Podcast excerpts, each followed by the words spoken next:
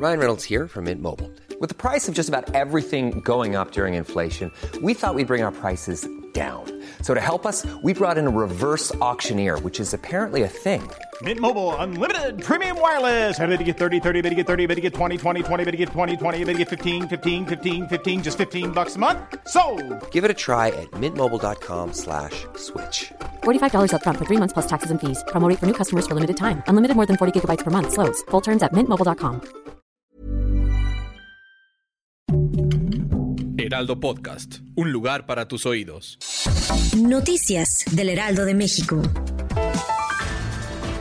La mañana de este 14 de febrero ocurrieron dos microsismos de magnitud 2.8 y 1.8 con epicentro en Magdalena Contreras, Ciudad de México. Al ser microsismos, la alerta sísmica no se activó.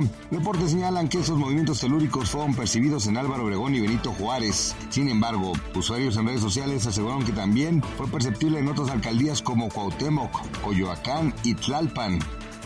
El sistema de autopistas, aeropuertos y servicios y conexos auxiliares del Estado de México anunció el incremento de cuotas de cobro para este mes. El aumento ha ido desde los 2 hasta los 10 pesos. Esto depende de la ubicación de la caseta y el tipo de vehículo que circule.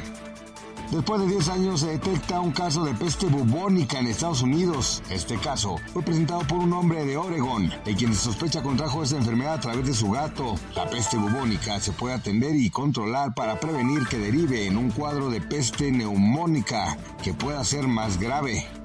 El precio de las viviendas con crédito hipotecario aumentó su tasa anual en el 10.9%, siendo la zona de Tijuana la más cara del país, con un alza del 14%. Uno de los factores que propicia el crecimiento de precios es la ubicación, el número de baños con los que cuentan o si tiene estacionamiento. Gracias por escucharnos, les informó José Alberto García. Noticias del Heraldo de México.